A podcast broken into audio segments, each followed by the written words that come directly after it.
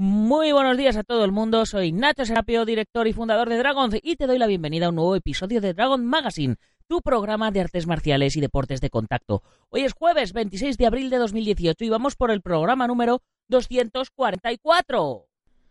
Dentro música. Dentro, música. Don't concentrate on the finger or you will miss all that heavenly glow.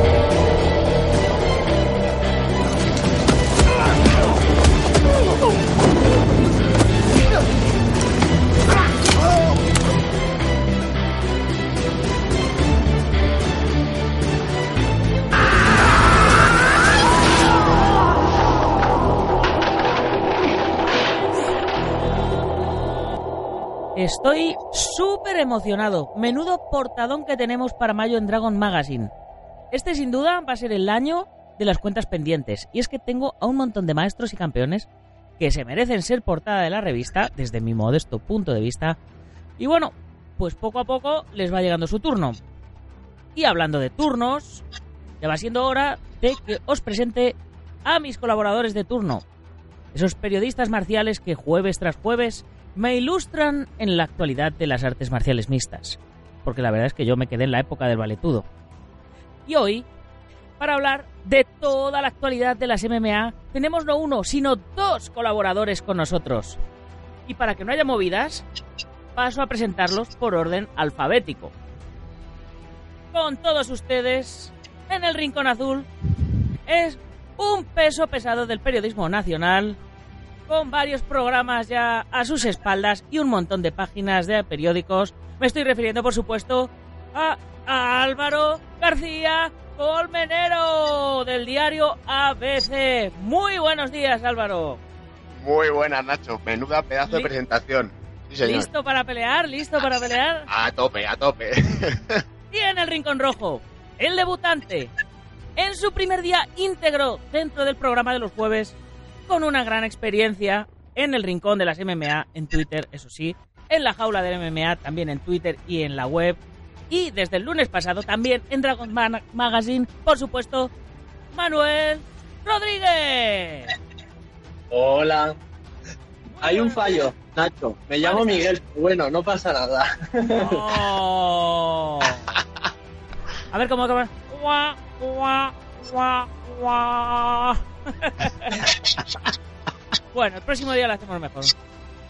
Venga, el próximo día lo hacemos mejor. Miguel. Es lo que tiene ser el nuevo, que todavía no me es el nombre. bueno, muy buenos días a los dos. ¿Cómo estáis? muy bien, Nacho. Muy, muy, muy bien. Con ganas de volver aquí, que ya llevaba un par de programas sin aparecer. Sí, sí, de- desde el fiestón que te pegaste en el último Hombres de Honor, ya te ha durado la resaca dos semanas. Eso no se dice, hombre. Bueno, bueno, no pasa, no pasa nada, no nos oye nadie. Si toda la- todas las escuchas del programa las hace mi madre, así que no hay, no hay. Y, y bueno, eh, ¿y tú qué tal, Miguel? ¿Qué tal te oíste el, las- el- tu primer programa con nosotros? Pues la verdad que estaba acostumbrado a escuchar tu voz, la de Diego Ortiz o Álvaro, también la de Anex Temprana, pero es que escucharme a mí me ha costado bastante asimilarlo. Un poco impactado, pero bueno, poco a poco asimilándolo y aquí por segundo día y esperemos que sean muchos más. Y con muchas ganas de que llegue este fin de que vuelve Fedor Emelianenko y se enfrentará a Frank Mir en el Grand Prix de Bellator de pesos pesados. Mm, Vaya, vaya, bueno, pues nos, nos, nos adelantas ahora un poquito de eso. Yo tengo varias noticias para comentar y vamos a también a saber la opinión de Álvaro acerca de, de las noticias que comentamos tú y yo ya el lunes pasado. Y por supuesto Álvaro nos tiene que comentar eh, de lo que se acuerde de Hombres de Honor. Que ya, ya tiene que estar cerca el hombre.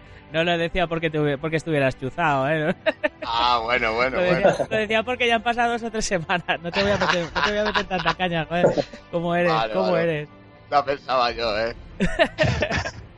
Bueno, antes, antes de nada, eh, eh, sin, que, sin que hagáis spoiler, os voy a compartir eh, la portada de la revista del el mes que viene. ¿Vale?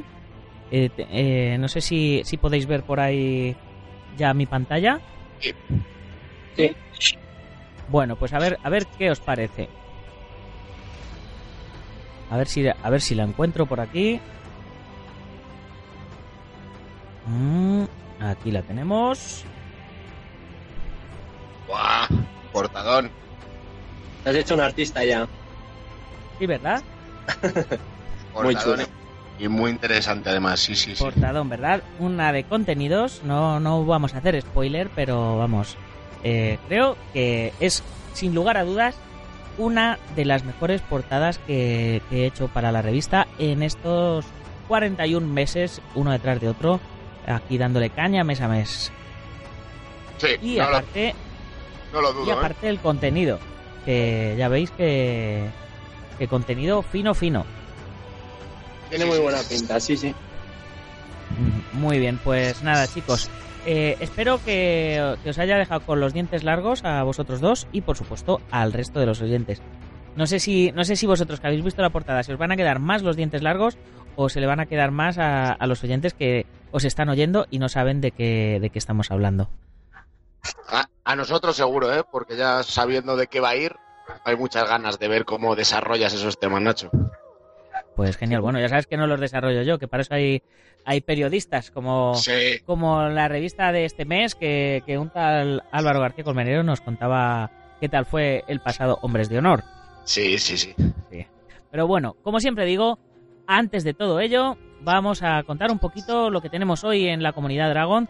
Hoy tenemos ya la novena lección del curso de patadas para combate impartido por el campeón del mundo Felipe Alves, donde hoy nos va a enseñar a trabajar la patada en abanico girada en salto, aplicada a combate. Un movimiento que es, es chulo, es espectacular y además es efectivo en combate.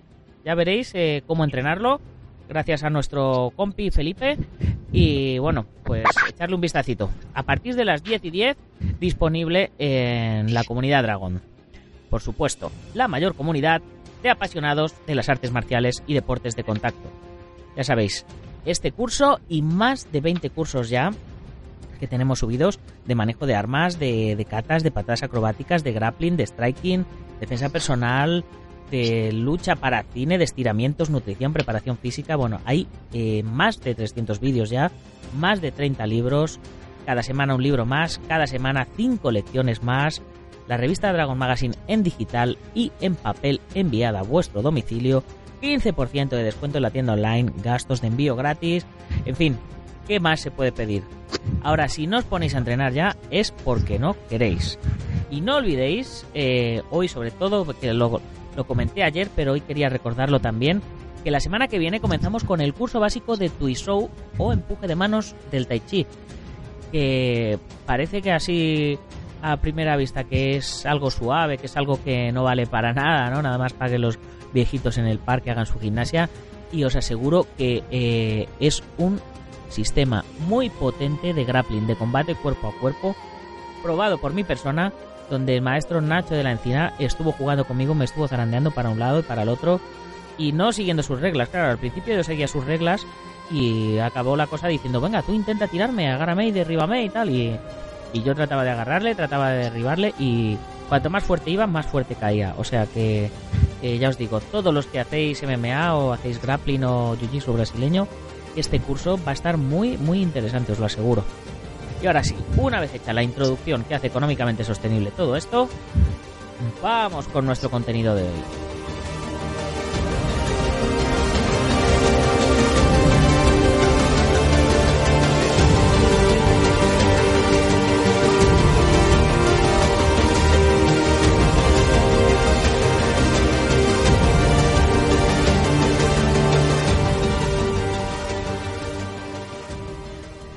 Ahora sí que sí, ya empezamos eh, con nuestro primer asalto eh, en este duelo que tenemos hoy entre Miguel y Álvaro. Y bueno, ¿por, por quién empezamos de los dos? Eh, yo creo que antes de que se le olvide a Álvaro, eh, que nos que nos cuente un poquito qué ha pasado con, con Hombres de Honor. Muy buenas, Nacho. Vale, pues mira, te voy a hacer un, un resumen bastante, bastante sencillito. Hombres de Honor fue el 15 de abril, domingo, en el Roller Center, que tú ya has estado alguna vez. Está bastante bien, está ubicado en Moratalaz. Hubo más o menos unas 300 personas y estuvo organizado, como siempre, por, por el maestro Chinto Mordillo.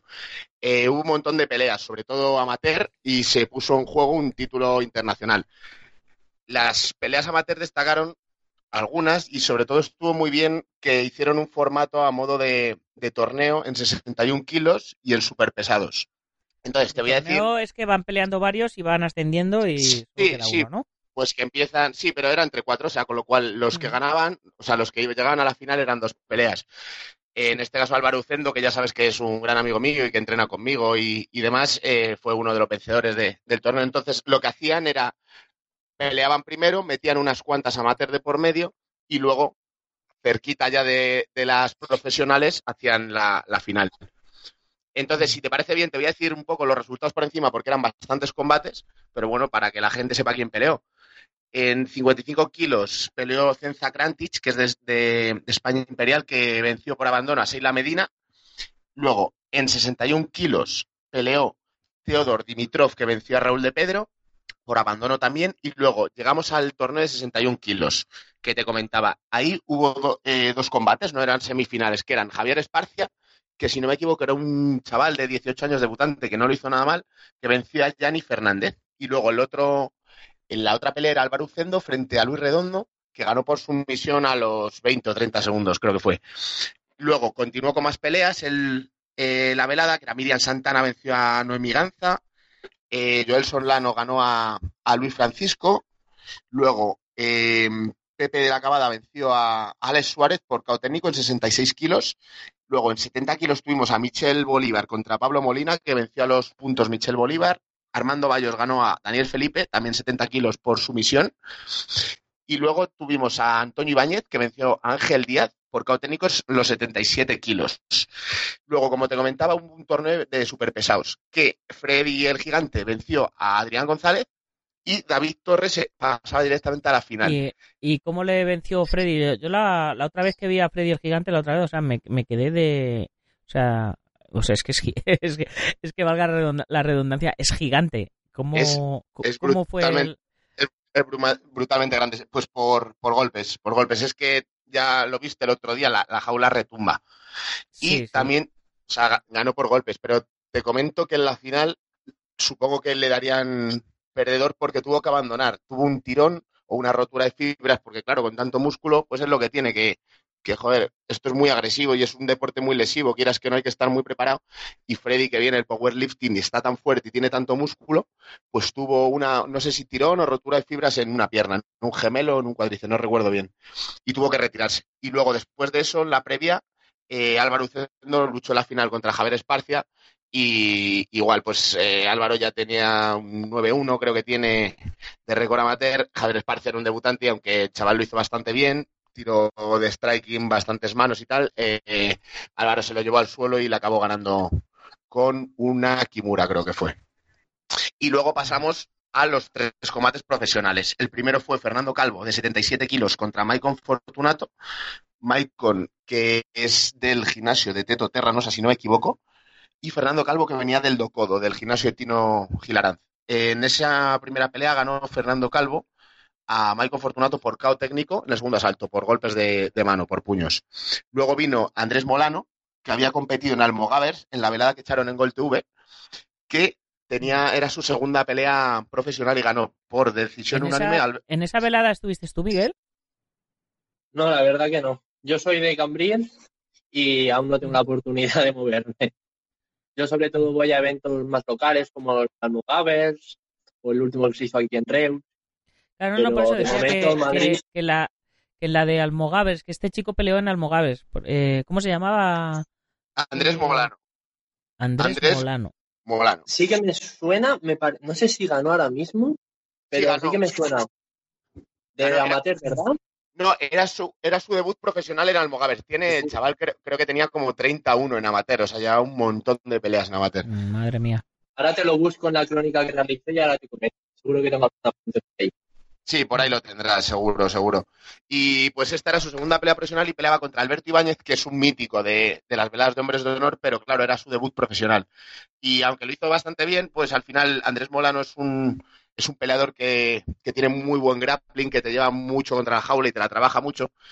Y le ganó por decisión unánime, por control. Y luego al final, la pelea de la noche, que fue, de hecho, el combate de la noche, porque hubo dos premios, el mejor luchador se lo dieron a Álvaro Ucendo, y el combate de la noche fue Teto Terranosa con Daniel Vázquez, que Teto Terranosa, después de un montón de, peleas en nombres de honor, por fin luchaba por el cinturón del peso pluma, o sea, del peso gallo de los 61 kilos, y contra Daniel Vázquez, que venía de, de pelear en M1.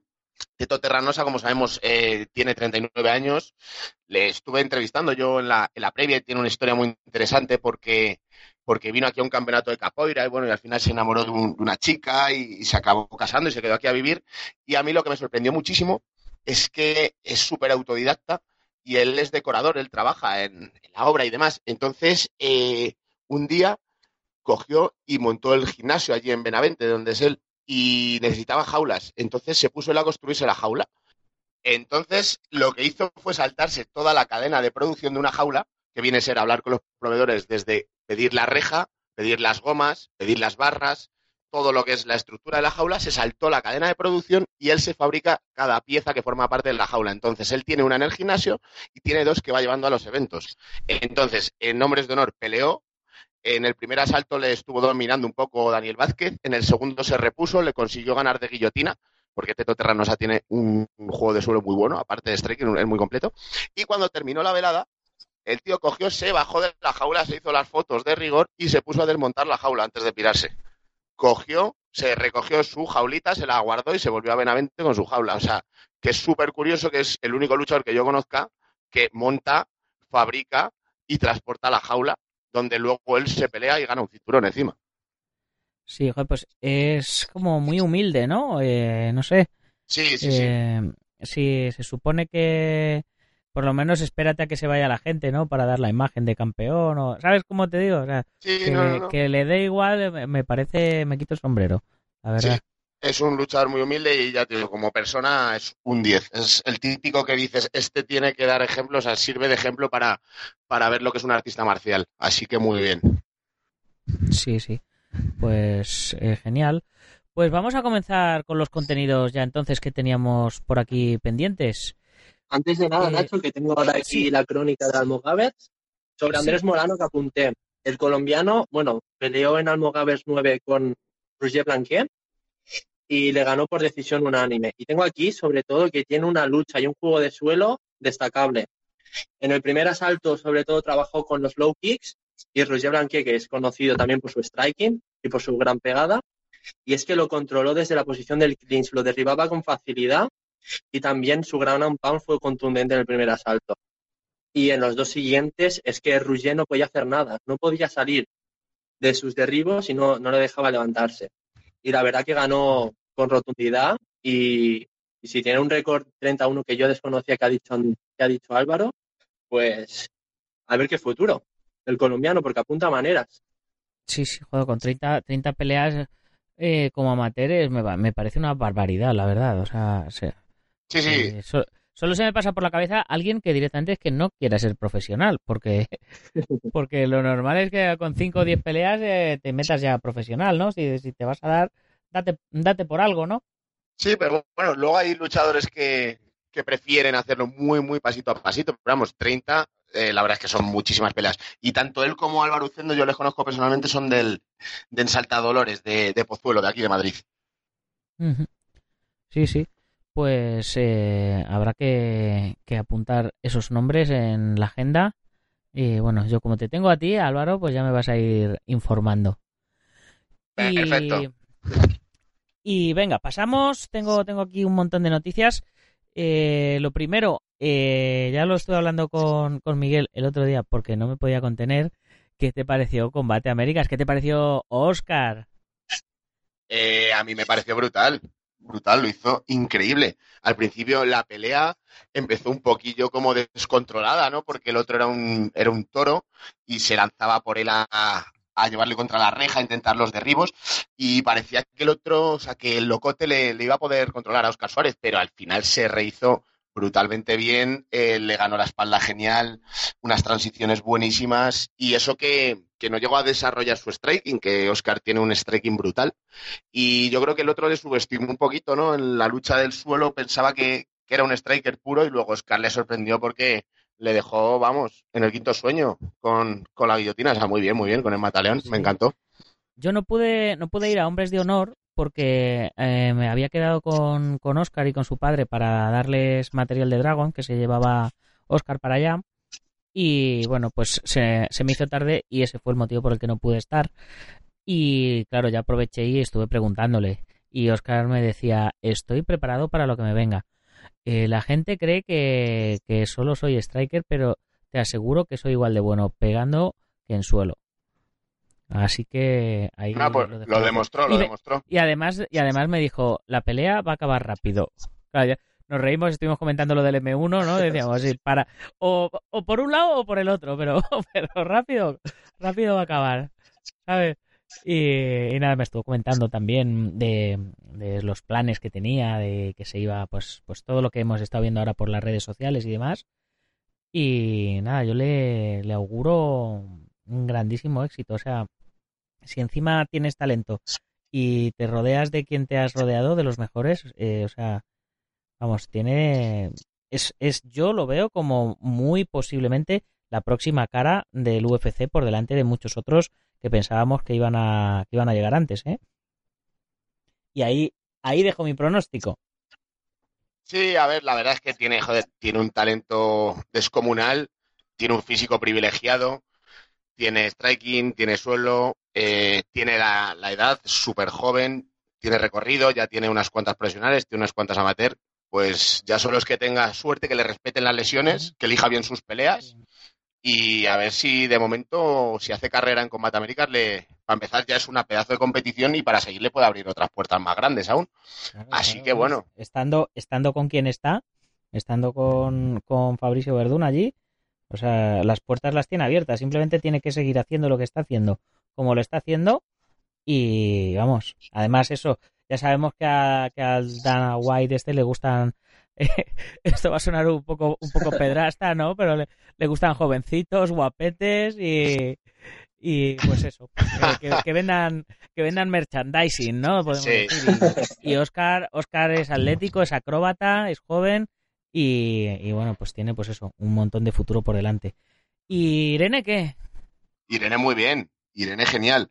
Irene, yo, vamos, de hecho, Irene estaba convencidísimo de que se la iba a llevar, ¿eh? Porque además lo comentó, lo comentó un día Miguel por, por el WhatsApp, que, la, que había sufrido un cambio de rival. Eh, si no me equivoco, Miguel, dijiste que debutaba, ¿no? La, la rival de, Sí, Irene. Leslie Hinojosa.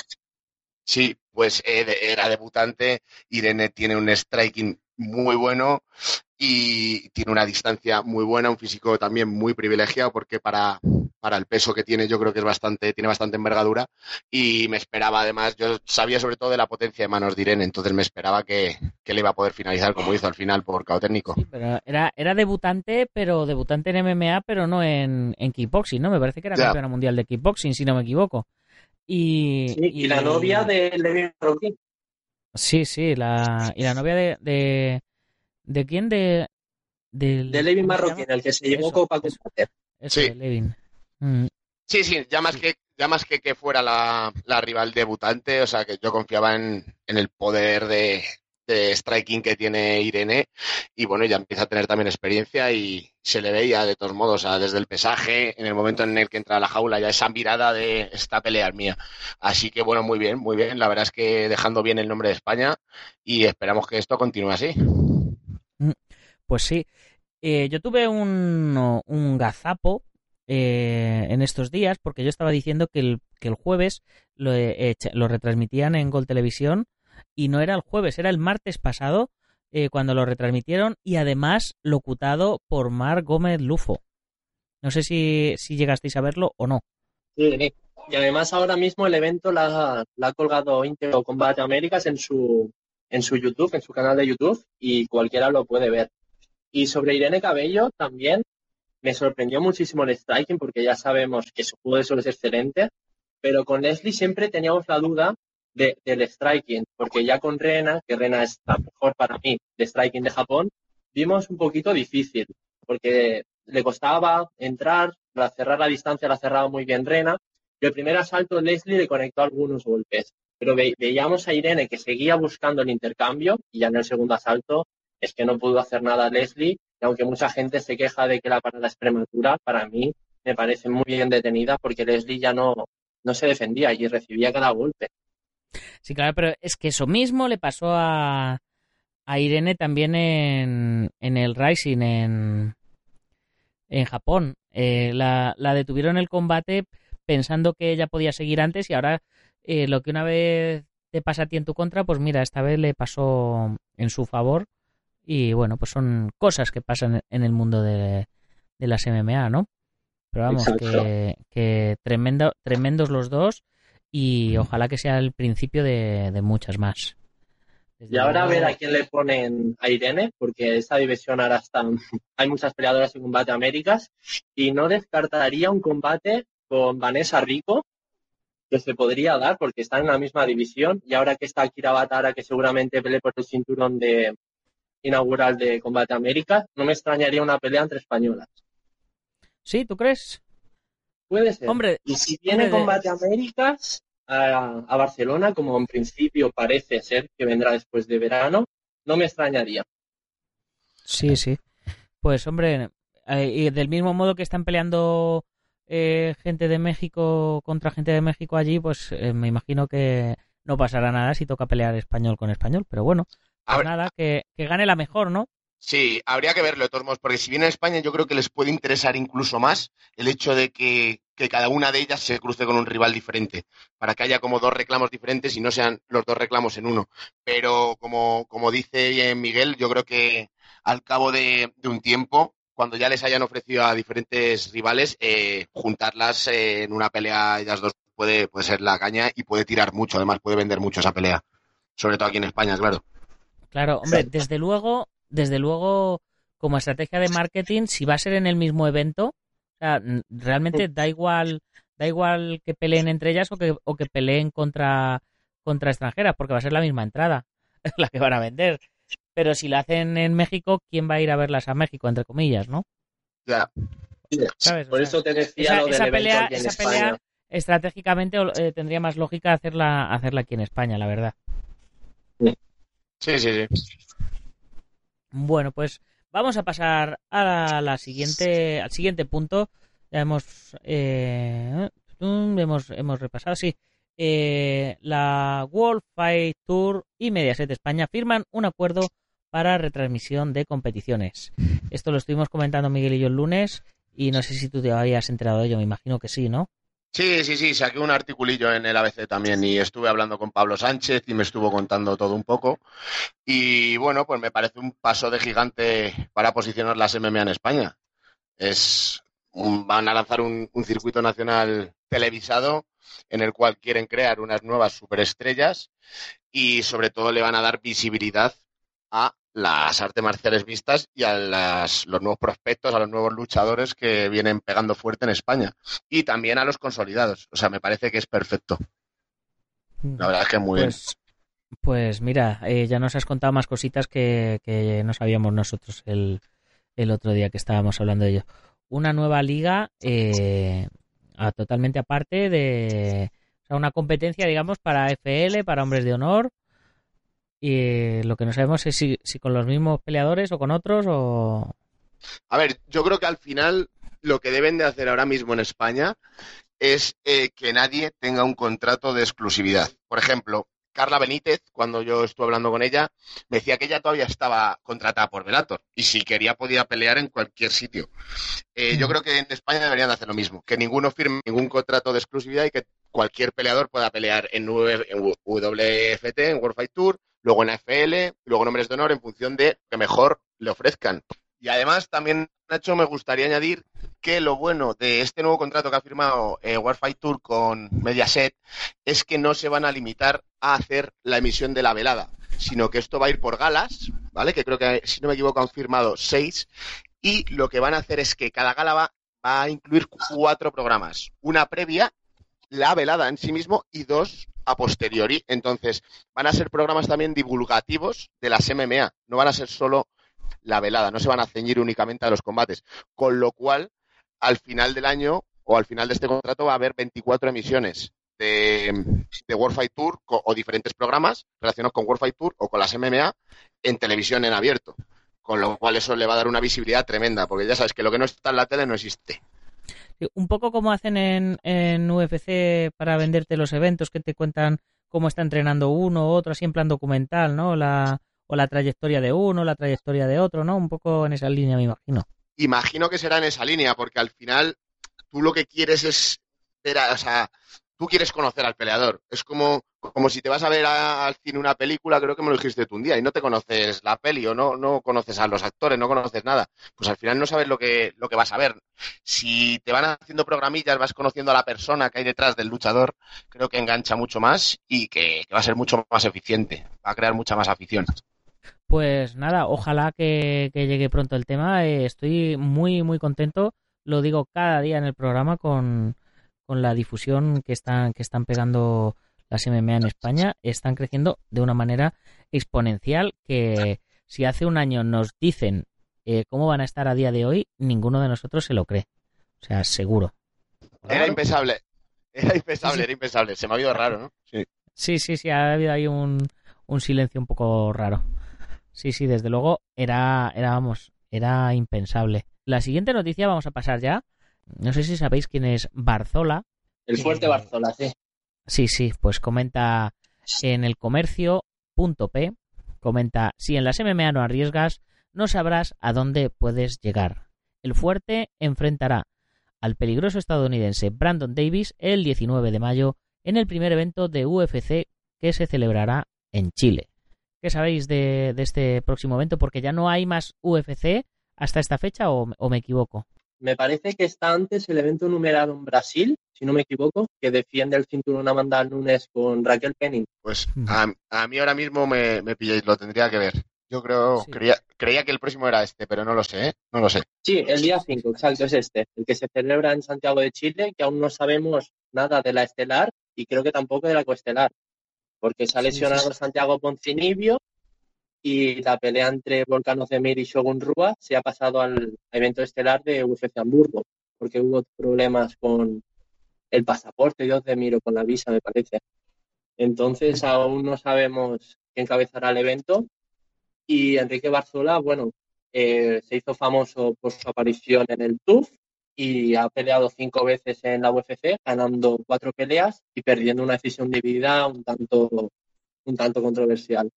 Y el único problema del Barzola, del peruano, es que le cuesta mucho finalizar las peleas. Sí que supera con facilidad a su oponente, tiene un- una gran lucha y sobre todo los derribos, se anota cada takedown eh, cogiendo literalmente a su adversario y lanzándolo contra la lona. Y siempre se le ha pedido finalizar las, pelo- las peleas y veremos si el 19 de mayo en Santiago de Chile pueda finalizar a Brandon Davis y entre al top 15 de la división. Muy bien, muy bien. Qué, qué profesionalidad, sí señor. Sí señor, ahí, ahí, ahí te he visto. Esto ha sido un estreno por todo lo alto, ¿eh? ¿Eh? ¿Verdad que sí? Álvaro le ha, cogido el Sí. capote ahí, vamos. Muy bien, vamos, muy bien, muy bien. ya nos, po- nos podemos, nos podemos ir tranquilamente a, a ver el fútbol, que se queda aquí Miguel con el programa tranquilamente. Perfectamente. Na- nada más que añadir. Nada más que añadir. Nada, nada más que añadir, sí señor. Eh, bien, siguiente noticia que tengo que me ha, me ha parecido muy curiosa, a- yo que soy un nostálgico de esto. Eh, decía, lo que se hereda no se roba. El hijo de Kimbo Slide hizo historia en una brutal pelea de MMA y viene con vídeo incluido. Ya sabéis que todos los enlaces eh, los tenéis disponibles en, el- en las notas del programa de hoy, dragon.es barra podcast barra 244, tenéis el enlace para ver el vídeo y la noticia nos dice, al igual que Kimbo Slice, su hijo decidió dedicarse a las MMA y ha tenido bastante éxito, tanto que ahora rompió un récord en su más reciente pelea de MMA y se ha hecho viral en YouTube. A Kimbo Slice al hijo le llaman Baby Slice, pero vamos que si veis eh, si le veis la cara de Baby no tiene nada ya. Es, es que más que un hijo parece un parece un clon.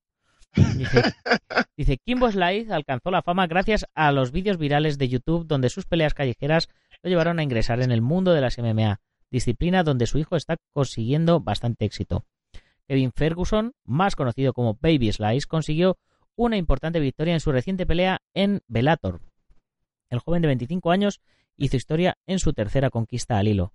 El peleador consiguió hacer una nueva marca al ganar en el primer round en apenas 34 segundos después de iniciar el enfrentamiento. Es por ello que ha conseguido, al igual que su padre, ser una sensación en YouTube. En el 2016, eh, no sé si recordáis, que con 42 años solo, eh, Kim Bosley murió de un infarto. De un infarto o, o de cáncer. No estoy seguro, porque por lo que leo aquí también tenía, tenía cáncer Pero en por el hígado. Lo que se expandió en ese momento, por lo menos que yo lo recuerdo, eh, era un problema cardíaco. Es un infarto, supongo que una muerte súbita, creo que llegó a ser. Pero, pero no lo sé, o sea, puede ser que tuviese ya, que viniese derivado, ¿no? de un cáncer anterior, pero, pero sé que lo que se decía eran problemas de corazón. Sí, sí. Pues una... eh, ¿Os acordáis de la, de la peli esta de la nueva? Bueno, la nueva. La, la continuación de Rocky, ¿no? La de, la de Creed. Yo me Sí. imagino que, que el chico, eh, con, con toda la vida tan conflictiva que, que ha tenido... Yo es que soy muy peliculero, ¿sabes? Entonces, a mí se me, se me pira la cabeza. Yo estoy, estoy viendo esto y me estoy imaginando al chico tratando de, de encumbrar a su padre, de, de poner su apellido ahí a la altura, ¿no? Y me ha recordado a la de a la peli de Creed, ¿no? De, de Apollo Creed, que están haciendo ya la segunda y que estuvieron a punto de contar con Sage Norwood para hacer del hijo de Iván Drago. Sí, la verdad es que tú lo ves y es que es idéntico. No sé por qué motivo no habrán elegido a Sage, pero es que tú ves las fotos y es que es un cal, es una calcamonía, total. Y sobre el hijo de, bueno, el Baby Slice que se conoce, que se llama Kevin Ferguson Jr., eh, bueno, debutó en amateur ganando fácilmente a Tom Brink y luego la primera pelea, si no me equivoco, perdió también en Bellator en su primera pelea profesional por sumisión y desde entonces ha conseguido tres victorias con dos sumisiones y dos caos y todas en el primer asalto. Entonces habrá que seguirle, que tiene apenas 25 años Mm. y esperemos que, que tenga una trayectoria más exitosa que la de su padre, aunque será un poco difícil. Sí, sí, con, Sí. con un mataleón brutal, además, en el vídeo que lo acabo de Sí. ver. Sí, Mm. sí, sí. Es, es más pequeñito que su padre, o sea, de- la, la cara de burro tiene la misma, pero es más pequeñito, es más pequeñito que él. Y sí, o sea, claramente es porque era el hijo de, de Kimbo Slice, pero directamente su debut profesional fue en Bellator y sus cuatro peleas son en Bellator. Eh, ganar tres de cuatro, ojito, o sea, ahí hay nivel. Ahí hay genes, hay genética, hay lo que quieras, pero hay nivel y hay trabajo, así que habrá, habrá que seguirle de cerca. Sí, sí. Bueno, y la siguiente noticia me las estoy saltando todas aquí porque se nos va, se nos va el tiempo volando. Eh, la siguiente noticia que nos viene de superluchas.com. Todos contra Khabib Nurmagomedov. Ah, sí, aquí la, aquí la tengo. Me está atacando, me está atacando mi fiera, mi pantera negra aquí, el, el gatito. No sé si le oís aquí. Sí, ahora sí, está aquí, está aquí atacándome. Me está haciendo un, un matapersonas. En lugar de hacer un mataleón, me está haciendo aquí un, un matapersona. Venga. Eh, todos contra Khabib Nurmagome- Nurmagomedov. Es el campeón mundial ligero de UFC, por lo que todos los peleadores de su división quieren competir contra él. No todos están situados para ser contendientes al título, pero hay varios nombres que sí. Uno de ellos es el ex campeón Eddie Álvarez, quien habla así sobre su compañero. Soy mejor rival para el, soy el mejor rival para el campeón. Ni Dustin Poirier ni Conor McGregor. El campeón no quiere pelear conmigo. Va a intentar pelear con todos los demás. Lo entiendo. Acepta otras peleas. Estaré esperando. Mi objetivo siempre ha sido el mismo. Quiero competir contra los mejores, los tipos más peligrosos, los tipos con los que todo el mundo piensa que voy a perder. En este momento, Khabib es ese tipo, así que quiero pelear con él. Quiero que todos sepan que puedo que puede perder.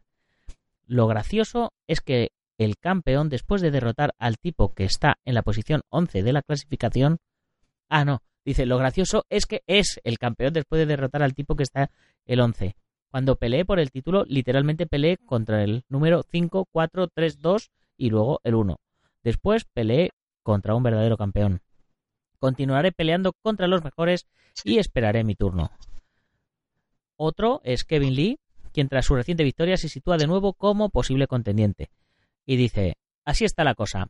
Eddie estaba demasiado gordo para poder pelear por el título hace menos de un mes. Cuando dices que no estás listo, la oportunidad pasa. Tuvo su oportunidad y la perdió.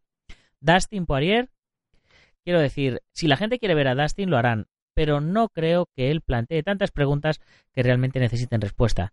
Siento que yo traigo un estilo completo a este juego y puedo plantar muchas preguntas para las cuales las personas quieren respuestas, especialmente contra alguien como Khabib.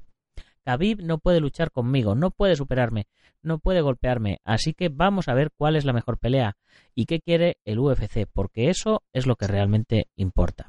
Por su parte, el campeón afirma que en Instagram dice que volverá a pelear a finales de año para defender el título. Regresaré en noviembre o diciembre para defender mi cinturón. Pelearé contra quien quiera UFC.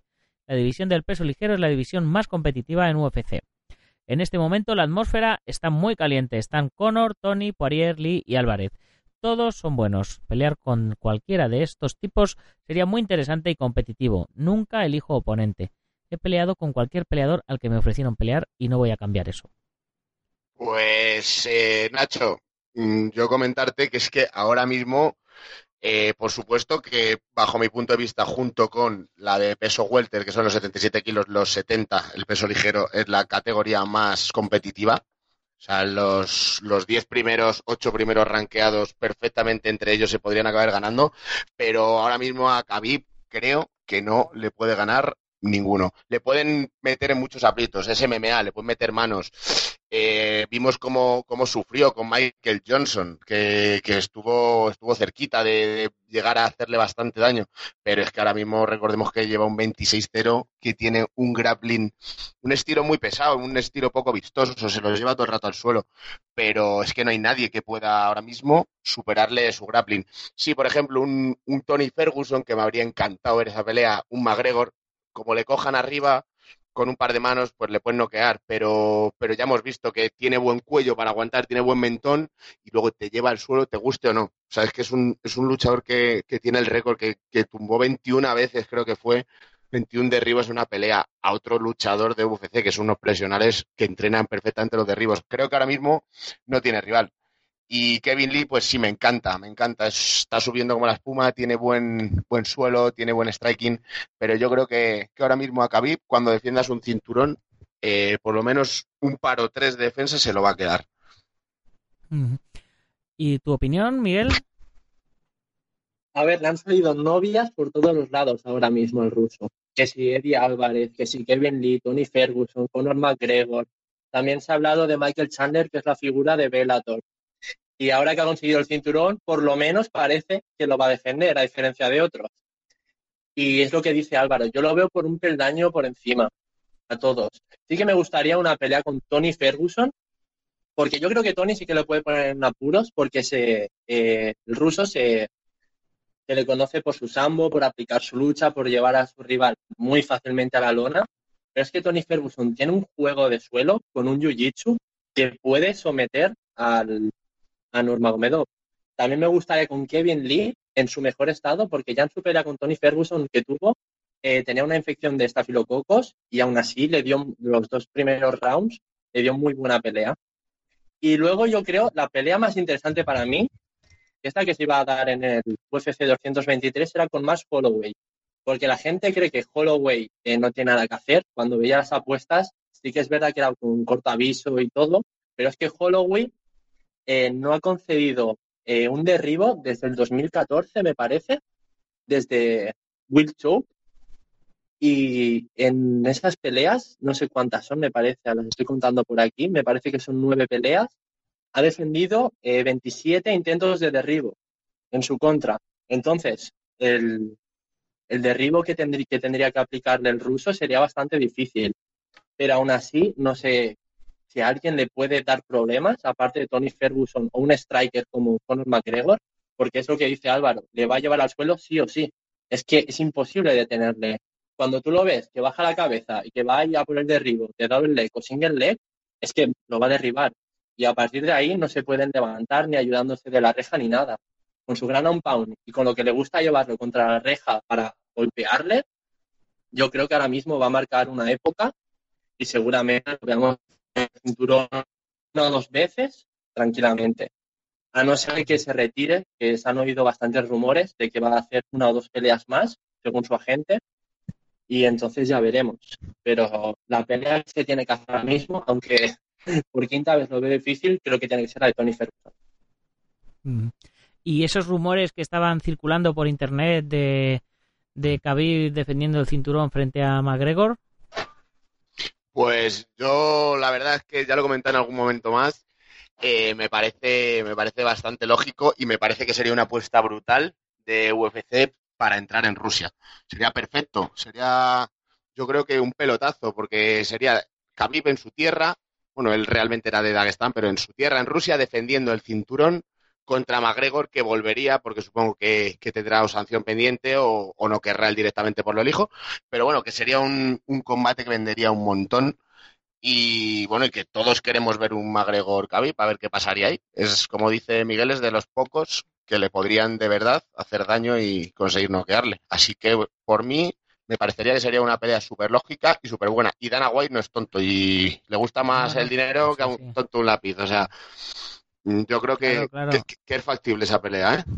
Yo lo, yo lo veo porque además si, si dice Miguel que, que quiere hacer dos o tres peleas y retirarse, una de esas dos o tres peleas tiene que ser con McGregor, evidentemente, que es eh, para bien o para mal, ahora mismo el que vende. Y mm, ¿sabéis la pelea a- a- con- contra quién me gustaría verle enfrentarse? Contra Enoch Solves. Se ve un poco difícil porque hay 30 libras de diferencia entre ellos. Sí, sí, era- sí, sí, ya, ya, ya, que, que no, que es.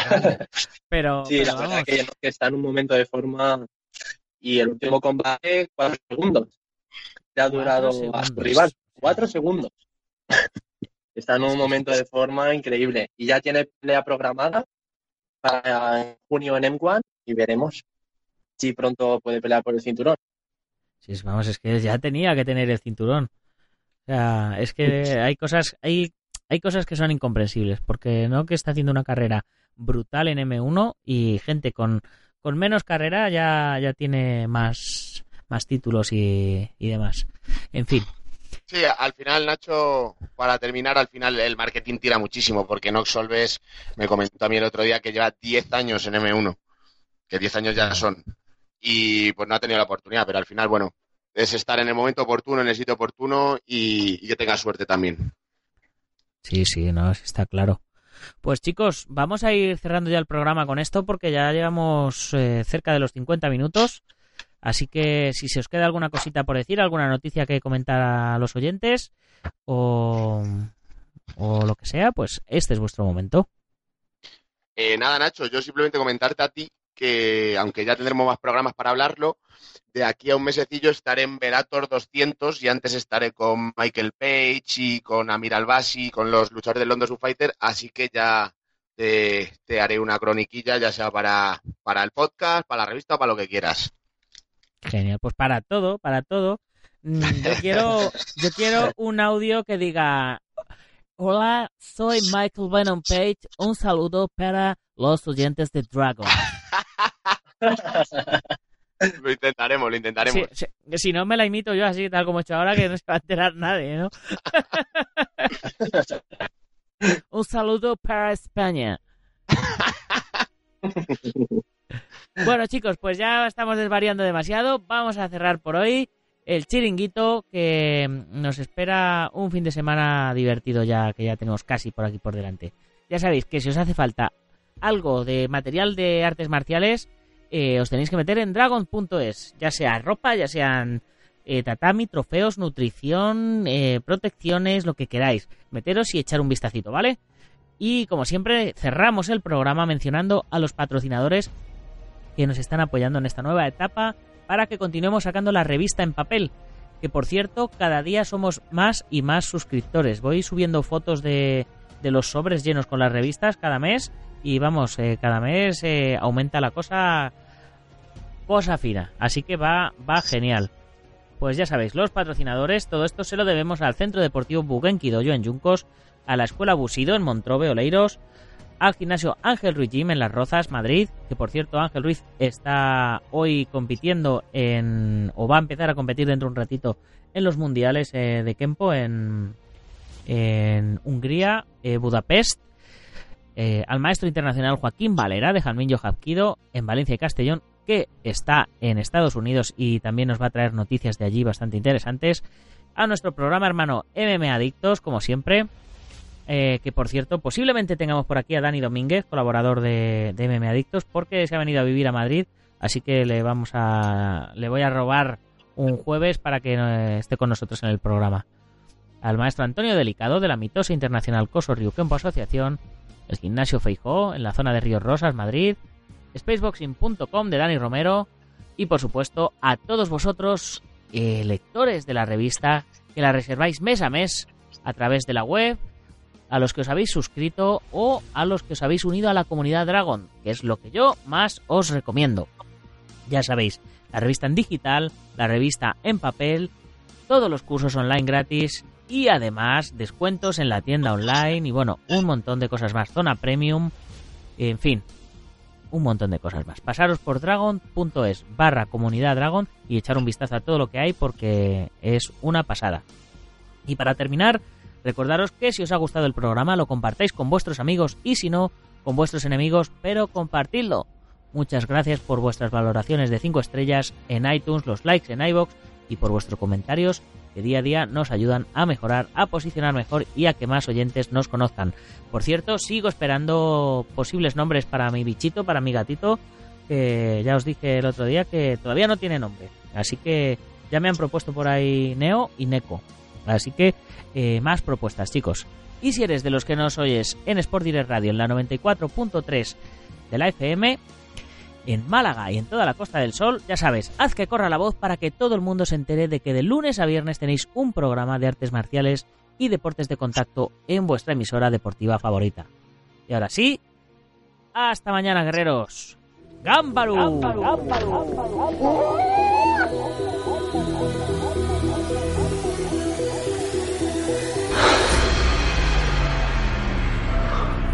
Ya sé Kung. 快